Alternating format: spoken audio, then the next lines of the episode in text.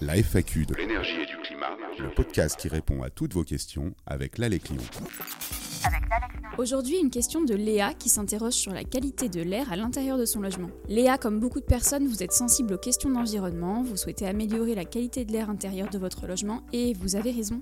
L'air intérieur que vous respirez chez vous joue sur votre santé et votre bien-être. Bien souvent, on imagine que c'est dehors que l'air est le plus pollué, mais sachez que nous passons en moyenne près de 90% de notre temps en intérieur. Et cet air intérieur peut être jusqu'à 7 fois plus pollué qu'à l'extérieur.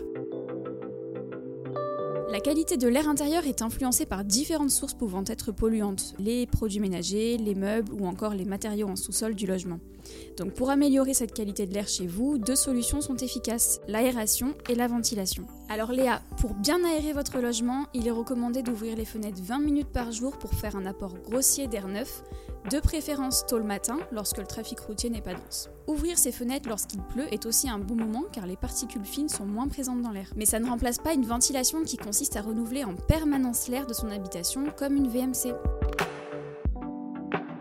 Pour bien ventiler son logement, il existe trois solutions la VMC simple flux autoréglable, la VMC simple flux hygro-réglable et la VMC double flux. Ces systèmes n'offrent pas le même niveau de confort ni d'économie. Le choix se fera selon le coût d'investissement, le niveau de performance atteint ou souhaité ou si votre logement est plus ou moins bien isolé. Et des contraintes techniques et d'installation bien sûr. Attention également aux matériaux choisis et aux cols et vernis utilisés lors de sa production. Pensez également à entretenir chaque année votre système VMC avec des produits d'entretien étiquette A+, ou Écolabel. Comme Léa, si vous souhaitez connaître le niveau de pollution à l'intérieur de votre logement, il existe des outils de mesure dans le commerce, mais qui nécessitent un investissement.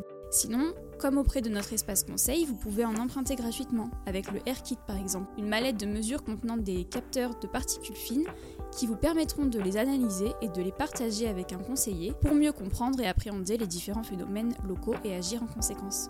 Nous espérons vous avoir apporté une réponse claire qui vous aidera dans vos choix. Si vous aussi vous avez une question énergie-climat, rendez-vous sur alec-lyon.org, membre du réseau France Rénov.